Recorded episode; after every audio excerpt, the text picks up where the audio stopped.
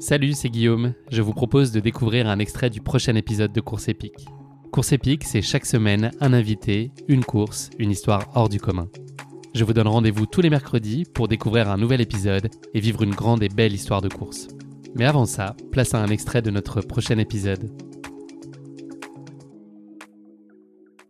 Ce qui est dingue, c'est sur la directe, peu importe euh, ce qui va se passer, il va toujours se passer une nouvelle histoire et il va toujours être euh, épique peu importe la diag que tu fais, qu'elle se passe bien, pas bien, euh, il y aura toujours des choses à raconter.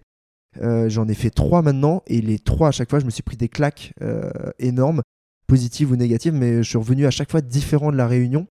Et donc il y a cet aspect mythique qui rend tout, le, moindre truc qui va se passer, même si ça aurait pu m'arriver sur d'autres courses, là-bas ça va prendre une ampleur totalement dingue. Il y a ça, il y a, on va pas se mentir, hein, la beauté du paysage, c'est Jurassic Park. C'est clairement Jurassic Park. Tu cours et tu te demandes s'il n'y a pas un tyrannosaure qui va te sauter dessus. Quoi. Donc ce qui est d'exceptionnel, c'est le mythe. Ce que je trouve d'exceptionnel, c'est le mythe. Deux, les paysages. Et trois, c'est elle est dure. Elle est sacrément dure cette course. Quoi. Il y a ces espèces de 70 premiers kilomètres où sur le papier, pour l'avoir fait, tu sais que ça doit avancer, mais t'arrives à Sillaos, t'es quand même un peu entamé, mais tu dois pas être entamé parce qu'à partir de Sillaos, ça va être le moment le plus dur le taille beat, traverser tout Mafat. Mafat, c'est un enfer chaque année. Euh, et, quand tu sors de Mafat, tu penses, et tout le monde t'a dit que la course était terminée, mais dans la réalité, tu as 42 km qui sont encore pires. Tu as le chemin Cala, le chemin Ratino et euh, euh, le chemin des Anglais. Celui-là, il, est amusant. Et, le Colorado et la dernière descente, on ne dit pas à quel point c'est un enfer absolu quand tu termines la diag. Mais donc, tout est dur. Et c'est ça qui est bien. Et on interdit les bâtons, donc on interdit ce truc d'aide en plus. Bon, l'assistance, a encore de l'assistance, euh, mais euh, je pense qu'ils devraient aussi l'interdire. Mais voilà, ils n'essayent pas de te simplifier la vie là-bas. Ils rangent pas les cailloux sur le chemin, ils, euh, ils te rajoutent pas trop de cordes, etc. Donc elle est dure et c'est ce qui fait aussi qu'elle est bien. C'est parce qu'on est dans l'adversité dans cette course.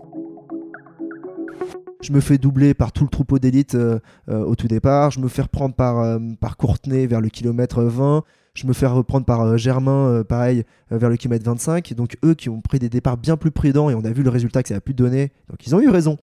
Par la suite, je fais un, bon bout de course dans la nuit avec Antoine Guillon. Et il se passe que il pleut cette année. il pleut. On est quand même sur un terrain qui est, qui est assez technique vers le kilomètre 50 dans mon souvenir.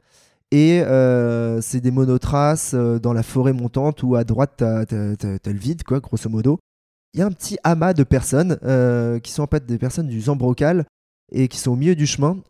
Et je fais le mauvais choix de me dire, euh, je veux pas perdre 10 secondes à freiner, à passer, etc. Je vais essayer de les passer euh, sur le bord. Je vais, voilà, je vais, faire deux petits sauts là. Et voilà, je vais, je vais, les esquiver, je vais passer à travers. Et en fait, ils flottaient, donc tout était trempé. Et c'est marrant parce que je, je, vois l'image de ces cinq personnes. Je sais pas pourquoi, je prends pas le temps. C'est vraiment une erreur de course. Hein. Mais euh, je prends pas le temps et je me dis, hop, tu vas mettre un petit. Là, il y a deux rochers, tu mets deux petits pas à droite, ça devrait passer. Tu fais rebondi, tac, tu repasses sur le chemin, re-rocher, re-chemin et tu vas réussir à les passer. Un peu comme quand on joue aux dames et qu'on saute des joueurs. Même principe. Euh, et dans mon souvenir, eux, ils étaient 4-5 et c'est parce qu'ils s'étaient arrêtés parce qu'il y avait des personnes qui vomissaient. Euh, bon, toi, j'avais pas besoin, les personnes étaient en sécurité, j'avais pas besoin de m'arrêter pour eux. Enfin, ça aurait fait juste créer une personne en plus, ça aurait servi à rien. Euh, et, je vois ce caillou à droite euh, et, je me dis, oh, c'est mouillé, mais ça va passer. Euh, et je vois le moment où je pose le pied et je vois le moment où mon pied ne tient pas sur le caillou et où je pars totalement en arrière. Et là, il y a ce moment où je me vois, je sais que, et merde. je crois qu'on a déjà eu un tout à l'heure de et merde. Mais c'est voilà, le moment de cette chute, mais je me vois au moment où et merde et ah putain. Et là, tu pars en arrière, la tête va basculer en arrière et tu sais pas ce qu'il y a dans ce trou. Tu sais pas combien il y a de mètres au-dessous, tu sais pas où c'est que tu vas tomber. Et euh, en fait, donc je tombe totalement dans, un espèce de petit ravin. Et euh, je passe pas très loin d'un gros rocher. Et le rocher tape, euh, coup de bol, pas ma tête, pas ma colonne, mais tape au-dessus de ma fesse, un peu à gauche de, la colonne vertébrale. Et je continue à dégringoler et je tombe et je me fais arrêter par un arbre plus bas. Et là, je sais que je hurle parce que j'ai mal à ce moment-là. Et j'entends les gens en haut et je les entends en fait. oh putain Je suis 2-3 mètres au-dessous en fait dans des espèces de. Je sais pas, il y, a entre des rochers, euh, un arbre, une liane. Euh, j'ai ma pédale qui s'est barrée, j'ai mon sac, euh, il y a des trucs qui sont en train de se barrer, donc j'essaie d'à peu près de ramasser les trucs. Et pour ressortir, je sais qu'en fait, j'ai le souvenir que j'arrivais pas à grimper tout seul sur le chemin. Déjà parce que j'avais mal, mais en fait, j'arrivais pas parce que c'était trop pentu et c'était trempé parce qu'il pleuvait. Et j'ai le souvenir d'avoir, ben, en fait, ces deux personnes, ces personnes qui étaient en train d'aider la personne qui vomissait, m'ont vu tomber Et il y en a un des deux qui était qui me tendait le bras, il était tenu par l'autre par la ceinture, par l'arrière, pour pas qu'il se casse la gueule lui aussi. Et ils ont réussi à me remonter. Et sur le moment, en fait, j'étais énervé contre moi-même. Et donc, je m'excuse de, les avoir gênés, dérangés. Eux, ils s'excusent de m'être fait tomber. Et je redépare en me disant, allez, on continue, on continue. Je suis complètement sonné et je me rends pas compte de, ce, qui vient de m'arriver. allez, on se casse. Euh, c'est mauvais endroit, on, se casse.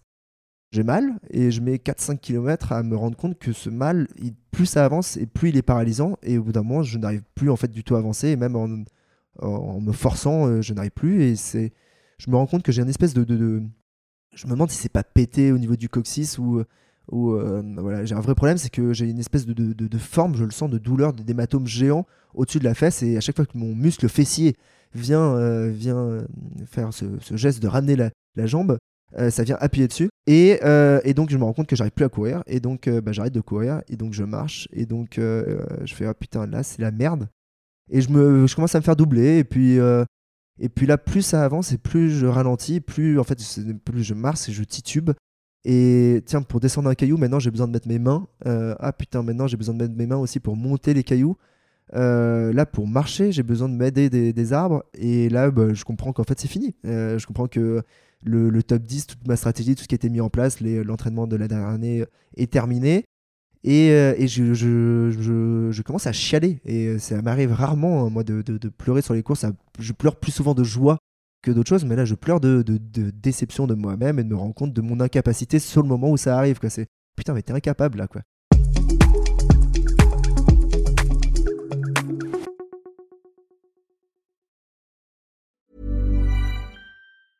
Even when we're on a budget, we still deserve nice things. Quince is a place to scoop up stunning high-end goods for 50 to 80% less than similar brands. They have buttery soft cashmere sweaters starting at $50 luxurious Italian leather bags, and so much more. Plus, Quince only works with factories that use safe, ethical, and responsible manufacturing. Get the high-end goods you'll love without the high price tag with Quince. Go to quince.com/style for free shipping and 365-day returns.